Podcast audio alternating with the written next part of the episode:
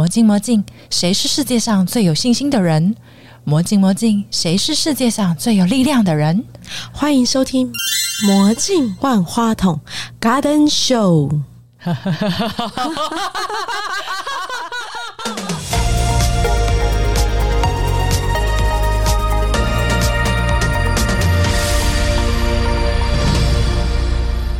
我是钟成杰 Vincent，我从事国际编译的工作已经二十二年了。Choose your love, love your choice。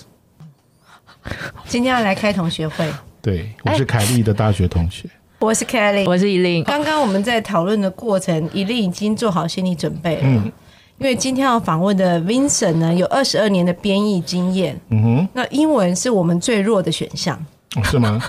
没关系，我会附上中文注解。他会在这一段加上乌鸦飞过去。Vincent，我可以跟你聊一下嘛？因为我们虽然是那个大学同学，但是其实见面的时间并不长。对，我们在大学其实不太熟，出了社会比较熟。以前发生什么事 了？没有，就不同班了。我们有分 A 班、B 班。哎，你你不懂，我们有分 A 段班跟 B 段班。谁是 A，谁是 B？哦，我是 A。哦。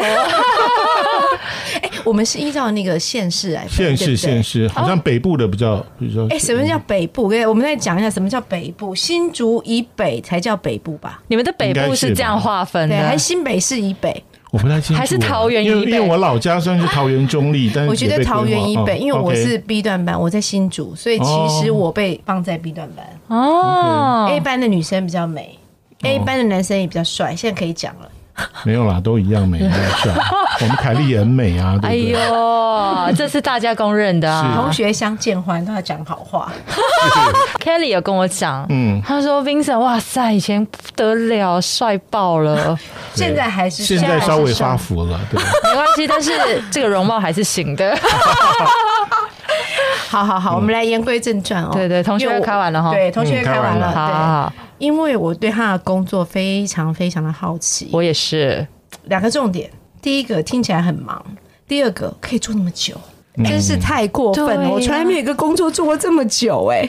对啊，可以跟我们说一下吗？嗯，因为英文其实就是我求学过程，譬如说国中、高中啊，都是最喜欢的科目，所以你你喜欢的东西，你就不会觉得很很厌烦嘛。譬如说我数学烂爆了，但是我我很喜欢英文，所以我觉得就是呃，国际编译这个工作就可以发挥我的英文所长，然后我对国际新闻也有兴趣。我喜欢中文，我不喜欢英文。我知道。好的，OK。然后，因为我从小也有参加一些朗读啊，或是或是演讲比赛，所以我记读对，因为我当初进去东森，他是要考考试的，笔试。笔译、口译，还有那个国语的正音。然后那时候我就想说，我就印象中新闻是不是要就是要非常的字正腔圆？所以我那时候在念念一段新闻的时候，我就好像有点模仿那大陆人那种，对 对对，对金片子。然后后来我的那个上司就说：“哎，听到我那个过音，就有点还以为我是大陆来的。”就觉得说我们这边不是央视，不需要这么标准。我说啊，对，就是有一点矫枉过正这样子。像我这种知词是分不清楚的人，就进不了新闻部嘛，对不对？不会不会，还是可以的，还是可以吗？真的吗？其实你的国语已经比现在时下很多记者都还标准了。真你是？如果你仔细听，真的。啊他今天是来帮我会得罪别人的，他会得罪一些。我我要剪吗？天啊！你居然滋滋滋分不清楚，还可以当记者，而且被他夸奖，好开心哦！不过我跟你讲，因为他的工作真的蛮特殊的，对啊，所以他永远会在这个国际新闻的第一现场。是，对，是，所以来跟我们分享一下你这些过程，好不好？对我，当我印象中最深刻就是我刚入行的时候，等于是说我当编，因为我两千年。进来东森新闻是，然后我二零零一年就发生了一个史上最大的国际事件，叫九一一恐怖攻击。对，那时候我的对我的国际编译经验只有一年多，所以在我还是菜鸟的时候，我就发生了我认为是本世纪以来最大的国际新闻，应该没有比他尬的。到现在还是啊。对对对，我觉得真的没有比九一恐怖而且听说他听到这事情的时候，他他还以为只是一个小飞机不小心撞到墙上。对我那时候，因为我刚出社会嘛，我好像我记得我那时候去一个那个要买小家电，然后我的朋友就打电话来说：“你还不赶紧回去？那个飞机撞世贸大楼了。”那我脑海中印象还是以为那种小飞机可能两三轻航机，轻航机可能就就碰一下，那个玻璃破掉怎么样？然后我回家，我打开电视，我记得就是晚上八九点，对，我觉得是好莱坞电影都拍不出来了，就整个 那个对，然后南那个还好，我之前在美国留学过嘛，我有去过，哇，那个南塔北塔都已经冒烟，然后整个那个对？波音七三七飞机撞进去，就觉得太可怕了，然后。因为东森在北车附近，所以我那时候租屋刚好也在北车附近，就冲过去了。对，我就我就赶快冲回公司加班。然后我冲回公司第一件事，那个上司就叫我赶快进棚，就说听 C N，然后现场口译。就我听到 C N 什么最新的消息，我就我就可能对立即口译，或者跟主播讲。嗯，然后我大概是八九点进去摄影棚，我出来的时候天已经亮了。我只记，我只记得这样。对，他的工作常常都要半夜。不，我先讲那个九一那个地方，后来不是变成一个水对对对。纪念碑纪念碑对有，而且也有重盖大楼。我有去过，嗯，我是在二零一九年去的，然后我真的觉得有一种树木吗？我觉得有种阴凉的感觉，哦，阴凉。我觉得那个感觉就是很冷，可是我不知道两三千人在那边。对对对对，其实就是那个区块，你会觉得特别的寒凉。OK，你这样讲我都头皮发麻哎，我是真的。而且那一天我去完之后，后来我去看那个什么，我忘记是纽约的什么什么塔的，嗯，结果我那一天就整个就头痛哦。就很不舒适，这样子。去百老汇那一天吗？对对对，去百老汇那一天，整个就头疼，头疼到不行，这样子。我就回去就跟别人说阴气太重了，但是好恐怖哦。所以你做完已经第二天，可是哎，你知道，其实像我们一般的观众啊，那个时候啊，晚上因为你们都在播报新闻嘛，整理那些外电，我其实那个新闻我看了一百多遍，我不骗你。你说九一恐攻？对我就是来回一直重复，一会儿看东森，一会儿看。哦，对，那时候那时候全部，我相信是很多人都跟我一样，就大家拼命在看那个转来转去，都在一直在看重复的画面，有没有？对对对，看有没有最新。那时候好像是那个新闻台最澎湃的时候。对对对，因为那个真的太大了，大家都真的吓傻。而且后续的影响，它包括就是出兵伊拉克啦，后来的阿富汗战争啊，其实对整个国际局势的影响是很大的一个事件。除了九一一事件之外啊，我相信你在这二十二年当中。遇过很多比较刺激的，类似像恐怖攻击事件啊，或者你前后去过那个现场，嗯，是不是？你在土耳其，对啊，土耳其也是有这个情况。像我在土耳其是疫情前啦，那个是土耳其航空还有土耳其观光局他们。Sponsor 的就是赞助的，因为土耳其是靠观光的国家，嗯，那个时候他们国家发生很多恐攻事件，嗯，所以他们就是邀请了亚洲的各国的媒体，想要帮他们 promote 他们的观光事业，是。对，然后我们去帮他做新闻之后呢，我们那时候有去一个很高档的餐厅，它旁边就是博斯普鲁斯海峡 哦，它晚上就是说你可以看着这个海峡还有这个大桥的景色，然后餐点是非常的美味。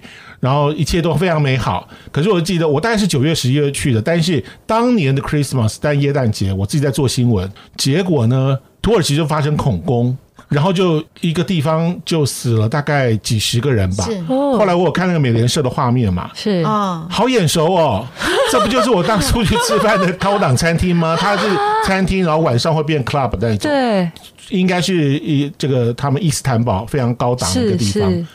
因为我有跟那个土耳其航空的公关，我有赖他，是。我就说，哎，这个地方好像我们今年九月、十月去吃那个餐厅，在海边，我印象很深刻。他说，对，就是这边发生恐攻。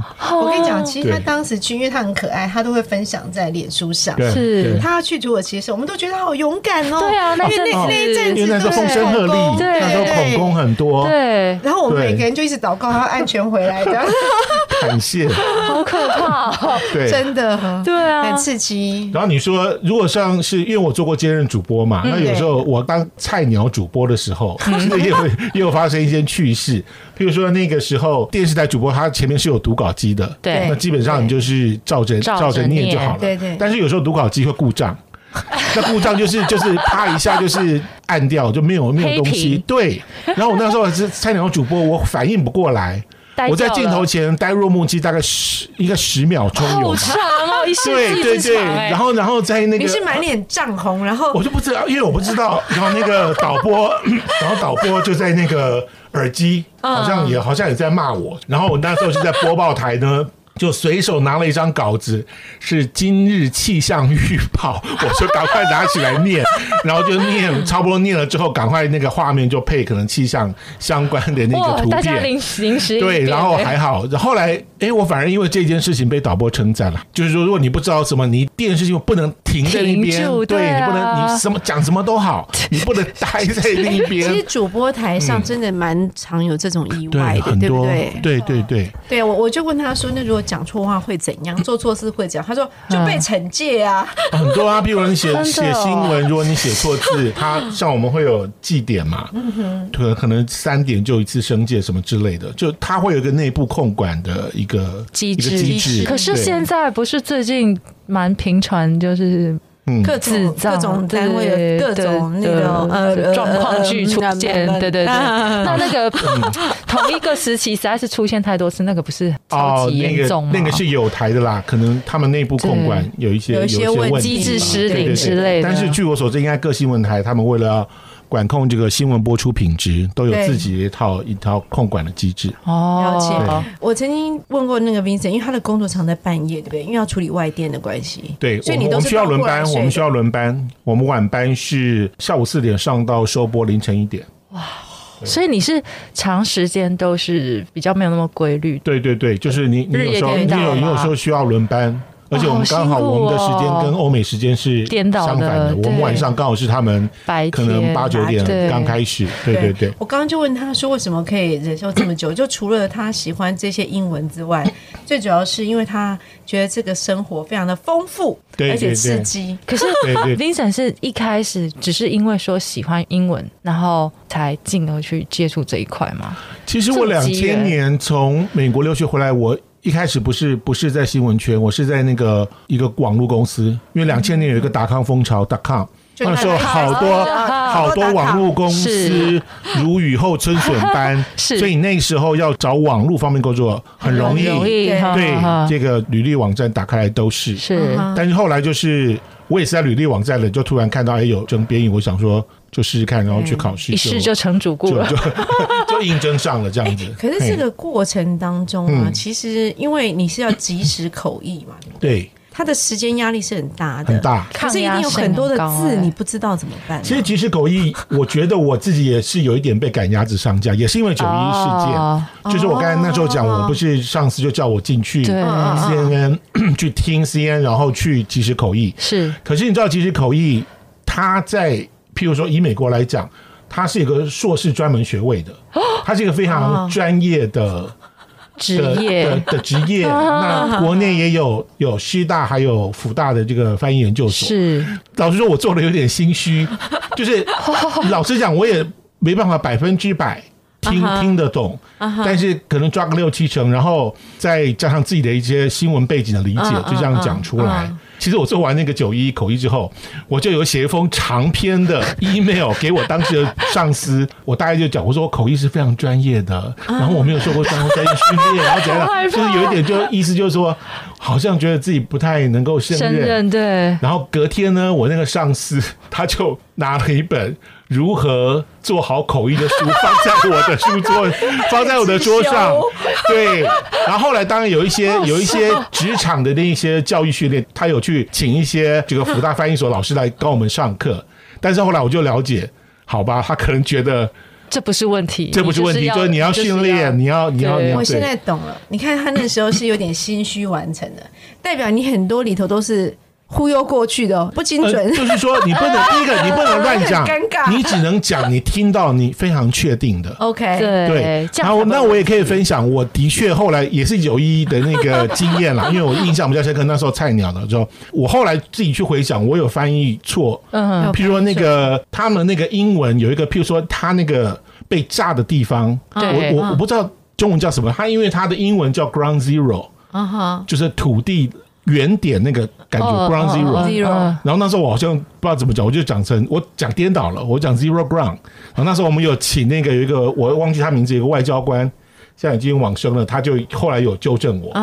然后后来因为他是发生在东岸嘛，就纽约华府对不对？还有在宾州附近有这个飞机坠毁，美国联邦政府有公布这个紧急状态 （state of emergency），他可能是讲 Washington D.C. state of emergency，但是。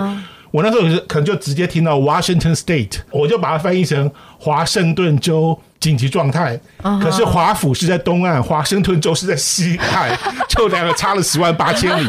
我是后来自己再去回想，哦，翻错了，就觉得就冷汗直冒，你知道吗？所以我为什么会就发那个长篇 email，就觉得就压力很大。是那一天的翻译你回想哦。那几天，因为那几天我的工作就是就是进去一直听 CNN，一直去 catch 最新的消息，然后有时候是我自己讲，或者是我 pass 给主播，然后主播讲。好紧张哦，很紧张，很紧张，对对对对，很紧张。但是我也觉得，后来我也觉得说，在我这么菜鸟当编译的时候，就遇到这么大的事情，对我的编译生涯，我有时候说是一种福报。可能福报这两个字不太精确，因为毕竟这个是一个。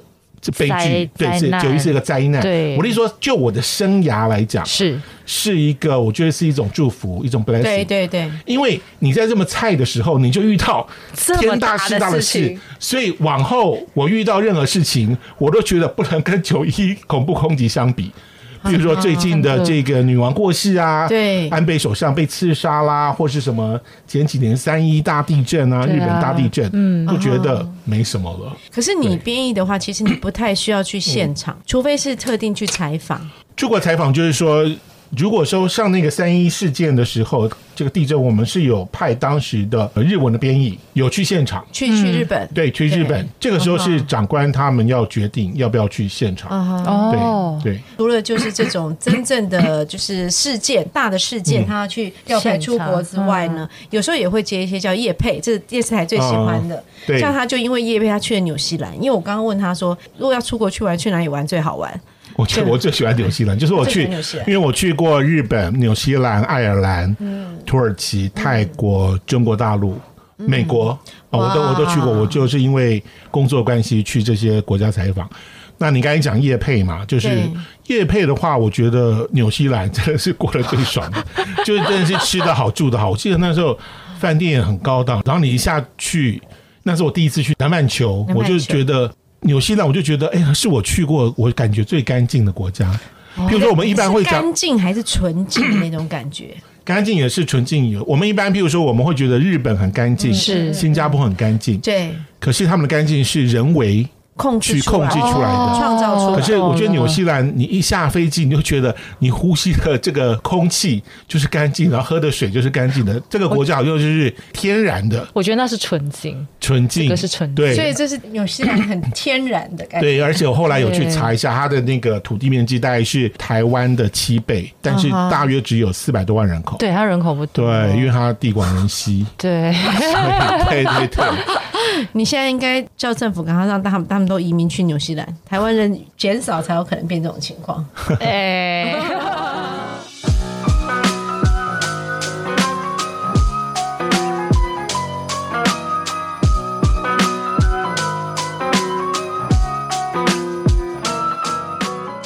就是我说现在那种业配的行程啊，或者公司行程也是一样。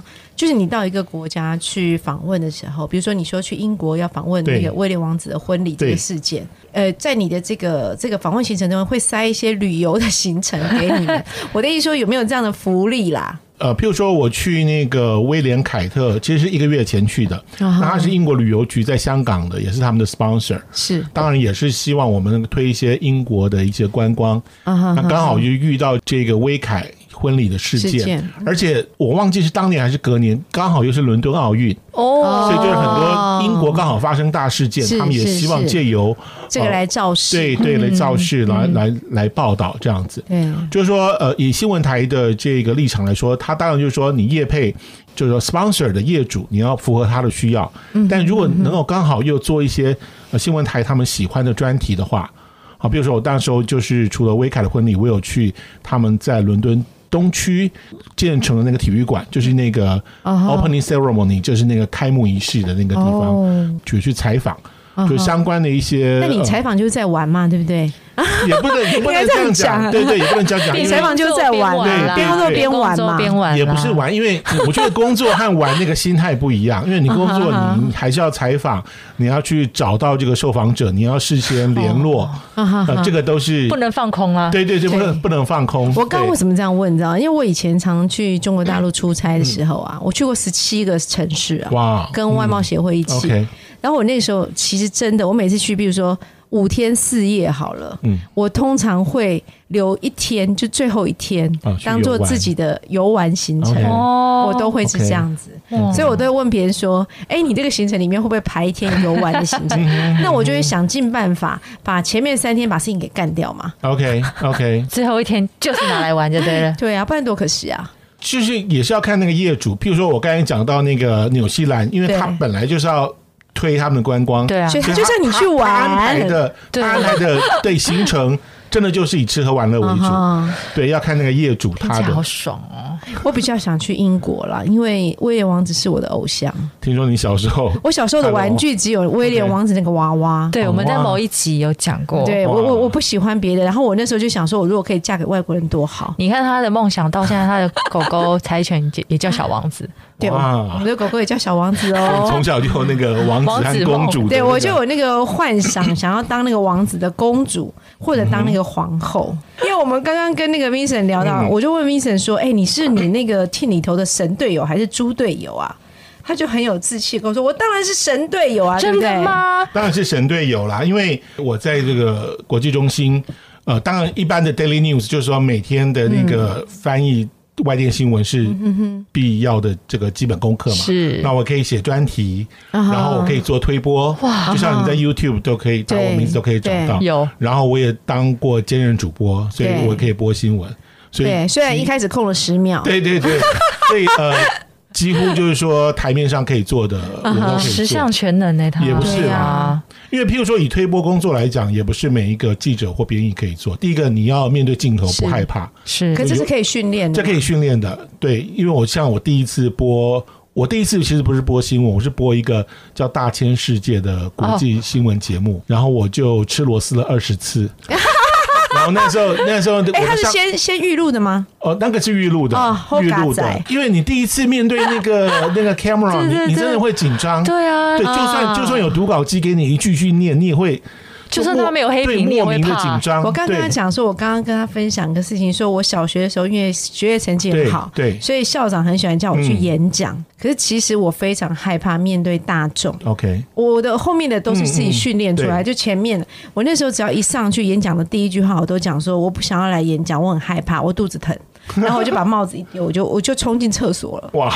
而且我真的每一次要演讲，我就肚子疼，你知道吗？哦，是真的肚子疼啊，那不是燥症吧？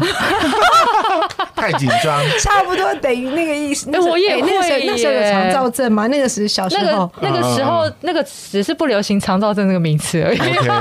对，不习惯面对大众。对啊，可是后来我觉得都是训练。所以你那对，所以你那时候背脊有整片湿吗？有啊。而且我的我的上司他对我其实都很好很客气，可是他那一次我吃螺丝十次他也变脸了，因为因为受不了了。对，因为那个整个这个新闻工作是一个 team 的工作，对啊，对不对？就会你中断有有这个摄影师。音控、导播，然后 A D，对不对？全部都等你。我们先我们先喝下午茶，等 Vincent 练好再来。等你螺丝吃完了再说。对，然后他这样讲，压力又越大，就还好，最后还是 就是顺利完成了。哎，所以其实这个工作常常要面对自己的时间压力很大。对，我就在这种压力上，还要面对各式各样的可能人的压力，对不对？团队的压力其实比较大的。对，好像是哎，对，好可怕。你怎么调试这个事情？回家准备那个拳击场，胖胖胖胖胖这样子。因为我我有跟 Kelly 讲过，其实我后我后来就回想，因为我做了二十二年嘛，对，我就觉得其实我天性不太适合做新闻诶，因为我觉得我是一个慢郎中，就我平常生活我是，就是你要推着他，对，就是我喜欢的是慢工出细活，老实说。啊哈，但是新闻业是就是在时间压力下，对，你在时间压力下要要赶上这个播出的顺序，对不对？然后，但是我觉得，就是人，你把摆在这个情境之下，你潜能就会被激发出来。对，这个我很认同，因为我以前呢，我也跟你一样，就我喜欢慢慢来的。其实你知道，我我早上起床到现在都还是闹钟要响十次我才会起来。他今天为了叫我起床，打好多通电话给他，他打了 N 通我才要起来，我只是要睡一个小时午觉。可是后来我在工作当中，我一开始非常没有办法忍受我的老板一直改、一直改、一直改、一直改，然后改到最后一秒，你知道吗？而且很急促。嗯，我一开始。就是很抓嘛，这样子，而且是会对老板生气的。对。可是后来后来，经过了这些，就是我在我的产业二十年后的摧残啊，哎，在跟其他人合作的时候，我我发现我是速度最快那个人，而且我觉得理所当然。对。可是这个过程怎么来？而且熟能生巧，你就是被前面这样摧残跟蹂躏来的啊。对 对。在自尊踩到地下这样。对对对，就有时候工作是不得已的，你必须要违反你的本性，你你就是要把这个事情做好。对，而且 quality 这个质量要做出来。我以前在电台，我不讲哪个老板啊，因为他很有名啊。OK，他有一个习惯，就是他会改到最后一分钟。可是因为后来啊，就是在工作当中，我们曾经遇过一个状况，就是硬要给报社的东西，是，可报社都已经要印刷，已经在油墨都已经，对啊，对，你知道吗？很可怕耶！我告诉你，那一天我总共讲对不起这个字，我大概加总了一下，大概一百多次。天哪！可是后来我发现，我基本上就是被诅咒或被催眠了。后来我发现，我只要真的遇到错的时候，或是不得已下，我就很容易说对不起。就是那时候在电台的训练养成了习惯。对，嗯，你就是为这件事情你必须要妥协的时候，你会去说对不起，而且我还蛮容易去说对不起的，就没有那么难开口啦。对对对，相对来讲，对啊，对，所以这是魔鬼训练。是，新闻业真的是一个很高压的。对时间压力，哎，可是这个工作当中一定有一些让你很难忘的事情，或是难忘的案子，对不对？对，就是呃，平常除了这个翻译外电新闻，那呃，以前我服务的电视台跟美国有线电视新闻网 CNN 关系也很好，所以当台湾发生大事，譬如说总统大选啊，或者是啊大地震啊，或者是这个风灾，他们也会来台湾采访，那他们需要一个。在地的，他们叫 fixer，就是说可能帮他翻译呀，帮他处理一些在地联络的事宜。那我就是当那个 fixer，那个是呃八八风灾，小林村灭村，对，那时候他们派了一个女主播叫 Pauline Chu，那她的背景也。呃，蛮有趣的，因为他是台裔美国人，他的家乡就在高雄，因为那个小林村好像也是在高雄那个地方，对，所以他等于说回到他的家乡去采访这个悲剧，所以对他来说也是一个很难忘的经历。对，像那个时候，他们就我们记得我们有个镜头，就看到一个阿妈在那个好像被掩埋的国小，跟他的孙子抱抱抱在一起。没有没有抱在一起，就说那个国小好像被埋在五层楼的泥巴里底下了，因为后来后来那个泥土实在太多了，最后他们决定就不开挖，因为你你挖出来也没有用。对啊，对，所以那阿妈可能就是在他孙子念的国小或什么那个上面可能在哭泣，然后后来这个这个女主播看到。他也忍不住，你采访工作还是要做啊，他就眼眶含泪，让我从中间翻译，边哭边完成这个采访。我刚刚就问他讲说，因为他其实面临这么多政治的环境啊，或者叫恐攻啊，嗯，或者是一些比较大的意外，也可能是意外，可能是天灾的事件的时候啊，他有没有曾经偷偷哭过，或是啊，我也好想知道。我可能比较理性吧，然后我也觉得在 没有，其实你是比较慢。好，比较慢，传达太慢，或者是我觉得这个眼泪传达太慢，或者我觉得在工作中哭不太 不太专业。OK，但是我还是要讲刚刚那个小林村的那个例子，因为他爸爸风在刚好是父亲节，是啊，所以很多平常在外工作人，他特别回来过父亲节，所以为什么死伤那么惨重？是。他上面就是爸爸风在，然后那个有一个堰塞湖突然破裂，然后整个冲下来。那时候有一个案例，就是说。因为好几个家庭都可能都是十几个人往生这样子，然后那时候是暑假嘛，八月是暑假，有一个好像六七岁的小男孩，好像还没上国小吧，他就被送到高雄的不知道阿公阿妈还是亲戚家，他逃过一劫，可他爸妈在小林村，然后他们那时候就是遇到一个难题。就是说，因为他们 C N 的编制除了那个主播现场采访之外，还有一个 producer，就是制制作人，他也是负责跟呃，比如说香港或亚特兰大总部联系。嗯，他们就遇到一个问题，要不要跟这个小男孩还不懂事小男孩跟他说，你爸爸妈妈已经去世了？嗯，他们就分两派，要说要说，一派就是说先不要讲吧，对，等到他十八岁成年之后再跟他说。这个真相。但是另外一派就说不行，他听过太多故事，等他成年，你再跟他说很多很震惊，比如说啊，你爸妈不是你亲生爸妈之类的，他会崩溃。有有些人会崩溃，在他小时候就让他知道这个事情，他慢慢去去调试去了解。那结果到底有没有讲？我最后不知道那一家人的决定是什么，但是这个就是在我采访生涯，或是我带 C N 去采访的时候，我遇到的这个两难。他说他他有看到一个什么事情，然后你回去就马上捐款。对，那时候就是有很多 很多很悲惨故事。记得有一个是祖孙，那个男孩子他好像是考上那个基隆国立海洋大学。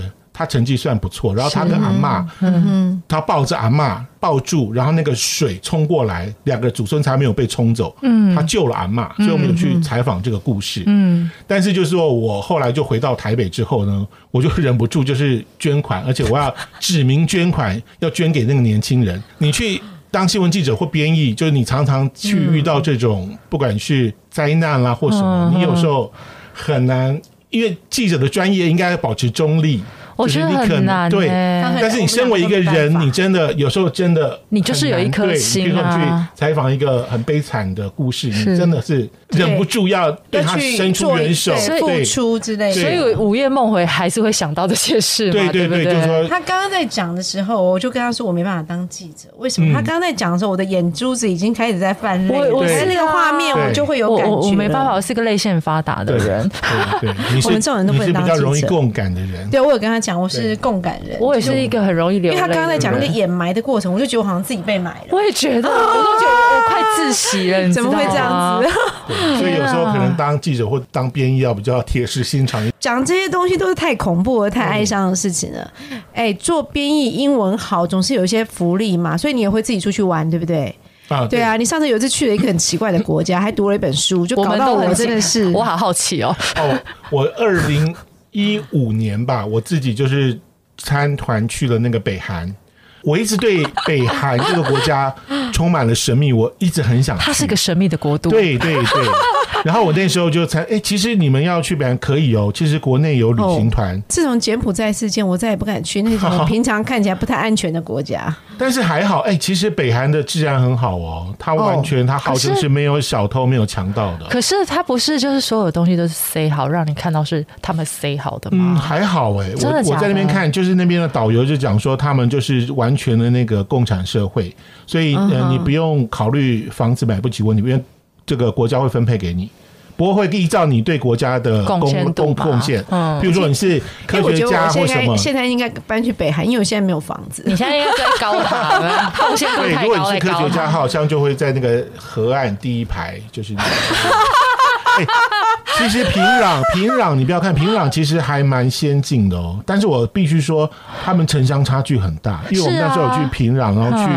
去金刚山那个车程要蛮远的，是。然后它那个出了平壤市区就不是柏油路了，产业道路是不是？对，然后就是 车子上会一直颠簸。然后我们从那个大陆的丹东坐火车，嗯嗯，陆路进到那个平壤，嗯，然后进去你就会觉得好像是回到三四十年前的台湾，就是那种乡下有黄牛，然后什么就沿途啦，你会看到那个所以乡村，你们会觉得很有感觉吗？很开心吗？可以讲刘姥姥进大观园吗？就是跟外面一般我们资本主义社会比较不一样，是。而且他有一个东西，可能我不知道去人可能比较不能接受。他进去那个丹东的对面的北韩的城市叫新义州，那个火车要停两三个钟头，哈。然后因为要安检。哦，要安检，一个一个安检，安检，而且非常严格。像我们他导游给我们的那个旅游的那个 schedule 手册，上面好像有印他们元首的金正恩的头像，好像就不行。而且那个手机，手机要给他看每一张照片，士兵要检查。他那边翻你手机，你必须要把手机给他，他要看你里面的照片有没有违规。那如果一千多张怎么办？他就他就大概这样划。他大概这样滑，然后我记得有一个有一个我们同一团的，他好像之前是去希腊还是哪里，然后只是一个男女生跳舞的影片就不行，要删，他就觉得不行。对，也不知道违规北韩之前先把手机照片清空，对对，然后不能有私密照片。要不然你要先自己先删去散播，是不是？他可能觉得淫秽或什么之类的。当然，就是政治上的那些对政治的那些呃，他们比较反动思想，当然是也是。哎，对对对对，但你为什么你是去之前还是回来之后才读了金正恩的传记啊？之前。你知道我，因为他买的那本，好像叫什么？我们我也忘记，叫我们最幸福。他有一个脱北者，脱北者写的。可是我没看完，我只看了一小段。嗯，因为在我看见他去买的时候，我觉得哇，好有趣哦，我也要去买，所以我也去买了一本。你觉得现在在哪里？现在在哪里？我不知道，在垃圾桶吧。就就不知道到哪去，我就只看了几页啦。因为我自己做国际新闻，然后我又觉得北韩这个国家有时候政权感觉不太稳。虽然他当然是金氏王朝在统治，是啊，所以我那时候想法很单纯，我要在他垮台之前，我一定要去亲亲眼看一看。到现在还没垮哎。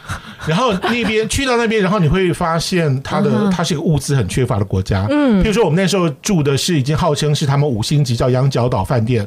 外国观光客专门去的，可是晚上的热水是有管制的，你要洗热水好像只能八八点到十一点，其他其他没有没有热水，号称最高级的，因为它可能柴火或什么不够，就是我觉得这个国家它可能是受联合国制裁或什么，就是物资是蛮缺的，很匮乏。然后早餐，呃，我们有可以有喝牛奶或什么，对不对？他们是在那个大的我们平常烧水那种。茶壶对，用奶粉泡的哈哈，它没有所谓的鲜奶哈。我刚才想说问吃的东西，就对对对，然后就是什么？对，它的牛奶是是用奶粉。你应该做一个特辑耶，那这样以后大家台湾人就知道他有多幸福。然后真的，然后然后菜，我记得每一餐几乎都有洋葱炒蛋，我不知道为什么，好像每一每一餐都有洋葱炒蛋。那口味跟台湾一样吗？洋葱炒蛋。蛮像的啦，但是就是说，我觉得那个可能是 他们能够端给外国观客最好的。有肉吗？有肉吗？也也是有肉，也是有海鲜哦，也是有海鲜。我们去到某一站，它有那个，我现在是把它当那个那个蟹脚还是什么，可是感觉不太新鲜，真的放了有点。反正就是一个物资很缺乏的对对对，你就觉得这个国家。那冒昧问一下，你还会再想去第二次吗？不会。哎，那一次旅程旅程几天呢？我记得好像六天。这么八八天七夜，这么长，对呀，对对，你应该去北韩，再顺便去南韩啊。没有啊，现在三十八三十八度线还没通，有去那个板门店啦，就板门店你可以从这边看南看对面这样。可是其实根本没什么好玩，这样听起来，反正就是一个物资匮乏的。但是我觉得，就是说你没去过，就是你会好奇嘛，你会想去。但是我觉得这个跟男人当兵一样，你当兵就是说，像我们男生聚在一起，很喜欢讲。当年勇，像我现在跟那个同梯当兵的都还有联络，还在讲当年勇吗？对，所以当 被那个班长怎么抄，然后怎么样，就讲的，就是就是年轻时候的回忆。对，但是你叫我再烫一次兵，我绝对不要。对啊，就是有点有点那种感觉。可是他讲这个北韩的这个故事，我想没几个人讲得出来。哎，这个过程真的是我觉得好厉害哦。但是我不会想去。我听你讲就好。如果你比较是重视物资享受，可能不太适合。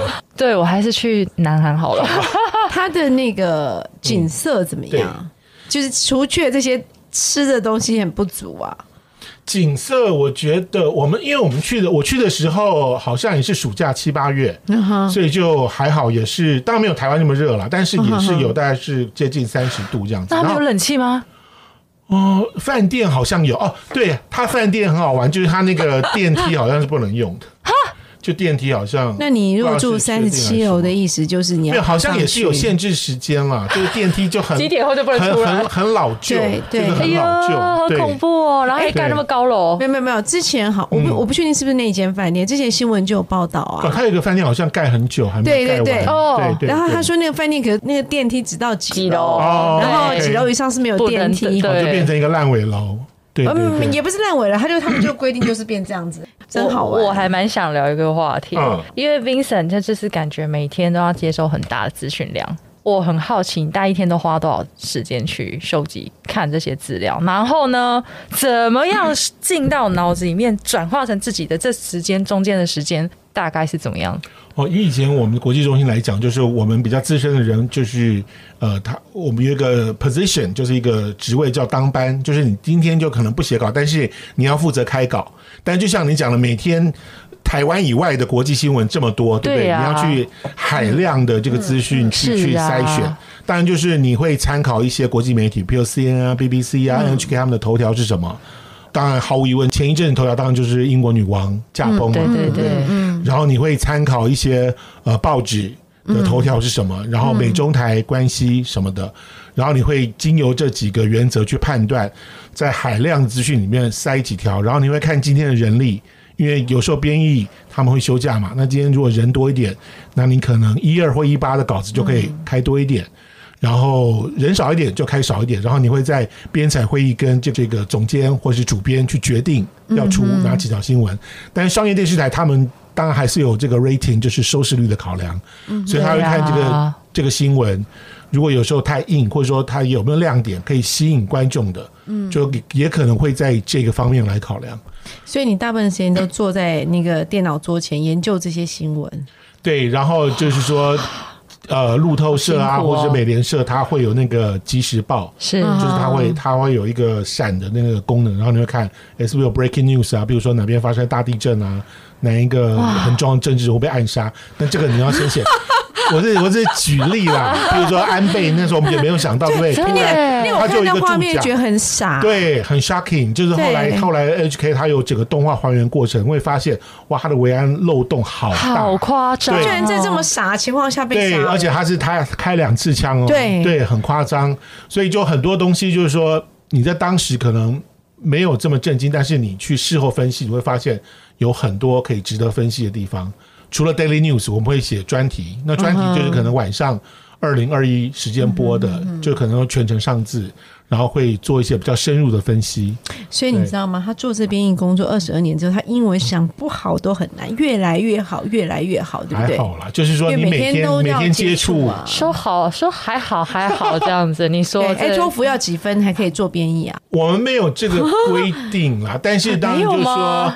没有没有一个没有一个门槛，但是就是说，如果你来应征编译工作，因为我以前考试是纸笔，我们当然比较好，大概是六百分这个门槛，但是现在听说变成这个 CBT，就是电脑测验，我我对心智我不太了解了。但是就是说，你英文当然就是你可以用托福啦，或者是呃，比如说全民英检啦、雅思啊那些，就是说一些英文检定。那日文它有这个，就是日文日语考试检定，对，当然最好是 N one 嘛。嗯，对啊。当然，至少要 N two 吧，就说至少 N two 以上 是可以。我们两个是 N 十九吧？它最低好像 N 五，从 N 五到 N one，N one 是最。我 N 十九就一直很久以 前。N 五减。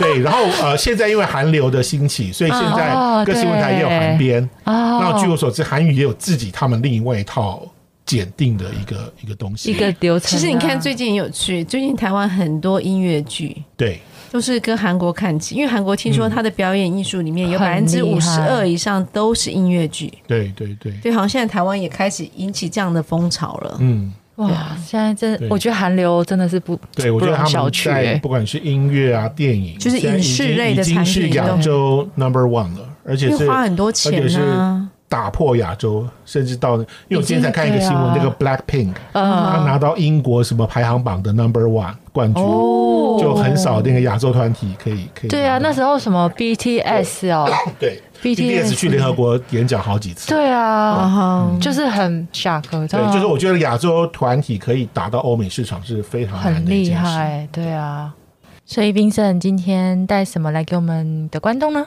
我准备了那个彩色铅笔，还有一个绘图本，然后希望各位听众的人生能够更 colorful，更丰富多彩。我好想要，哦我也是，可以多买一套送我吗？你是画什么？你是画什么火柴人吗？我画白雪公主，我要嫁给威廉王子。OK，好啦好啦，谢谢 Vincent 喽，好谢谢，拜拜。